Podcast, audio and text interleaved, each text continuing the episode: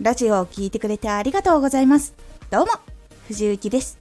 毎日8時、16時、19時に声優だった経験を活かして初心者でも発信上級者になれる情報を発信しています。さて、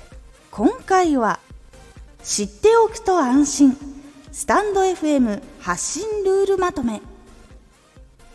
スタンド FM にももちろん発信のルールがあります。その中でもかなり大事なところをまとめました。知っておくとちゃんと意識的に避けられるようになります。知っておくと安心。スタンド FM 発信ルールまとめ。知らないと仲のいい人がやってるからとかたくさんの人がやってるから大丈夫となってしまって実はダメなことをしていてチャンネルを消されてしまう可能性もあるものに参加していたかもとなると怖くなると思います。では主にどんなことを気をつけた方がいいのかっていうのをここで3つお話ししていきます。著作権には気をつけよう。聞く人を不快にしないラジオにしよう。ながら収録発信はしないようにしましょう。この3つが特に大事なことになりますのでお話ししていきます。まず著作権について。朗読をするときアイコンを決める時などは、まあ、例えばですが朗読をする時はその本そして書いた人イラストなどなど含めて作った人の権利っていうのがあります。なので朗読をする本は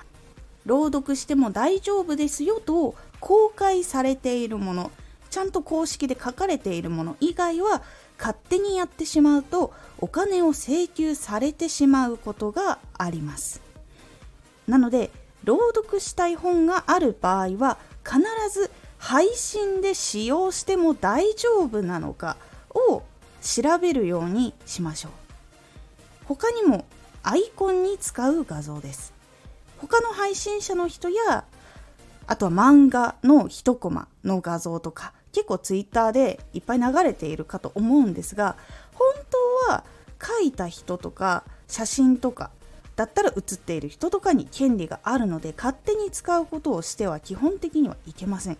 使いたい場合は本当の大元その権利を持っている人に使ってもいいんでしょうかって確認を取ることが必要になります。何かで加工されたものっていうものもあるかとは思うんですがそのイラストとかその写真の本当の大元のところに問い合わせをするっていうのが一番確実なのでそうするようにしてみてください。ここでもう一つ。歌詞歌曲についてです。曲には作曲した人歌詞を書いた人歌っている人演奏している人販売している人などなどに権利があります。なので著作権申請したら使っても大丈夫ですよ。っていうものとかあとはこれは商標利用商品として販売するものとかに使うものを商標利用っていうんですけどこれで使っていいですよっていうことが書いてあるとか無料の配信に関しては使ってもいいですよとかいうものがいろいろあるので無料で公開されているから大丈夫だっていうことは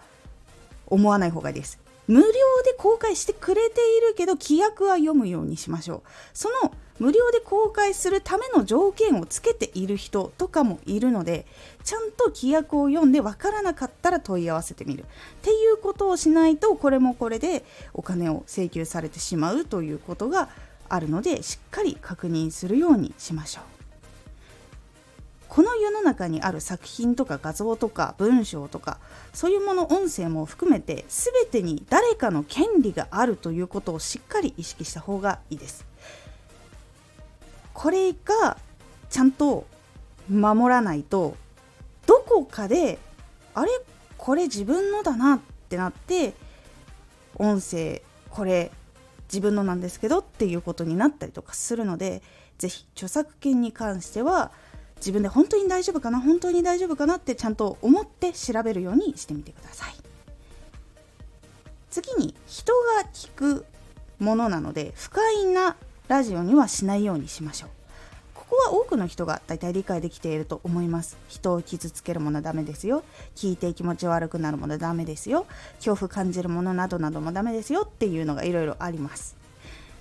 配信をする場所を貸してもらっている状態になるので運営の人に迷惑をかけるのもラジオを聴いてくれる人に不快な気持ちを渡してしまうというのもよくありません人と人の世界なのでみんなが気持ちよくいられるようにするようにしましょう最後は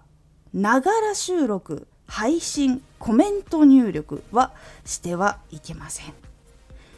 人によっては出勤する時とかどこかに移動する時に車の中で運転しながら配信をしている人もいるかと思います生放送アプリをやっている時に結構多くいらっしゃいました。これはいけません。はっきりと規約に書いているのでこれ車の運転以外にも自転車もバイクとかもダメです。なので絶対にしないようにしましょう。これはもう事故につながる可能性があるのでこれをしてはいけません。というものになります。もちろん運転中に見つかっても警察の方に声をかけられてっていうことにもなるのでこれはまた配信とは別の方でも1回ね事情聴取されたりっていうことになってしまうのでやめるようにしましょう。自分がもしかしたら加害者になってしまうかもしれないっていうこともあるのでこれはちゃんとしっかり理解してやめるようにしましょう。